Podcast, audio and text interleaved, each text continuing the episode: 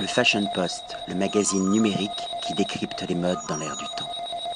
Patrick Thomas pour le Fashion Post, aujourd'hui à Paris, sur la scène pour déguster des whiskies haute couture de la maison Dalmore avec Richard Patterson, le master distiller. Hi Richard, and many thanks for this great tasting. My name is uh, Richard Paterson. I'm the master blender, master distiller for the Dalmore. I'm responsible for producing a single malt called the Dalmore Distillery, which was established way back in 1839. Now, remember, when we talk about a single malt, it comes from one distillery, one distillery only, like a chateau bottled wine.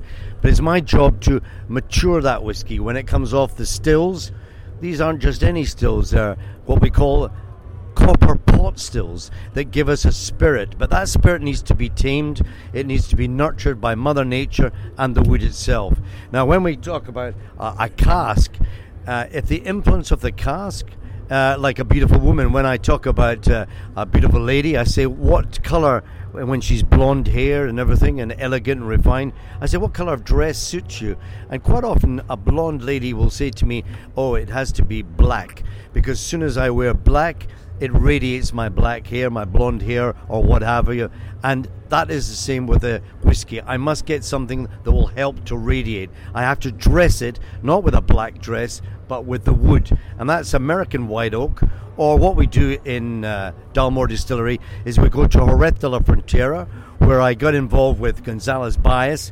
Gonzalez Byass produce a sherry, S H E R R Y, a sherry, a fortified wine, which is. Uh, held that sherry not for just one or two years, but as long as 30 years. And that is engraved into the pores of the wood.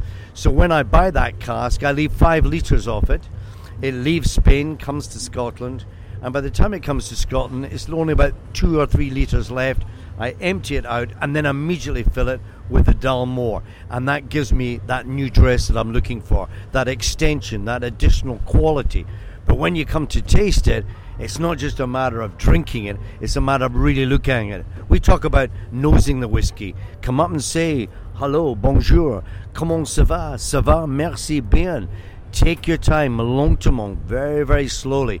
But then when you put it in your mouth, if it's like the Dalmore 30 years old here, well, you put it in your mouth and you keep it there for at least 30 seconds. Top of the tongue, underneath, back in the middle, and then let it go down. And what does it give you? That aftertaste, that lingering aftertaste that will go on and on and on. And you'll pick up the top notes of chocolate orange, uh, marzipan, honey, spice, and then that lovely charm of licorice, you know, balsamic, and that lingers along the palate. And you mix it with coffee and, you know, even, even bitter chocolate, you will turn an ordinary dinner into a banquet. You are very passionate by what you create. I have this feeling uh, where comes your inspiration from? Uh, I mean, a lot of designers are inspired by art, by everything around us.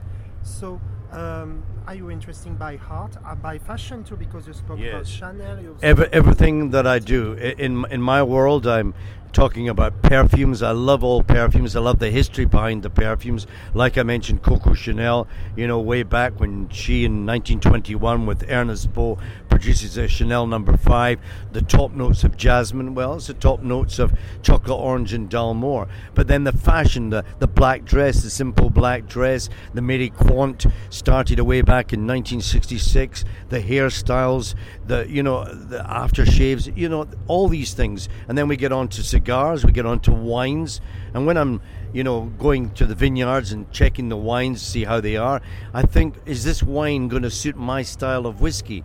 You've got to be thinking all the time. And then when you go to hotels or you go to different countries, I'm smelling, I'm seeing if there's nuances that could be playing its part in the creation of some of my own whiskies. You take your time to observe. Absolutely, it, it's it is all about time. You know, we live in a very busy world, whether it be Paris or New York or London or even Edinburgh. These are busy places, but we need to take time. And the other thing that you got to do is share it with the people that you love. By sharing it, it, it, it makes it much more special. And uh, why whiskey is more and more popular in France? For well, you? know, it, you've always had so many fabulous wines from Bordeaux, Burgundy, Alsace, Loire, Languedoc, Roussillon, and you've always had great wines. But now people are saying, well, you've had cognac, but now you've got single malts which are almost representing the sort of vineyards in their own way, uh, coming from the different regions. But they've got personalities that need to mature, you know, from a 10, 15 year mark or even much older. But you have to have that inspiration, you have to have that vision. And when I talk about vision, you have to say, what am I going to do with my whiskies in 60 years' time? And people say, what are you talking about 60 years? Because you've got to put the stocks down and keep them for that length of time if you want to have these stocks in the future. Not an easy. Merci and thank you so much. It's wonderful to be back in France. I love you, French people. Thank you very much indeed. Thank you. Le Fashion Post, le magazine numérique qui décrypte les modes dans l'air du temps.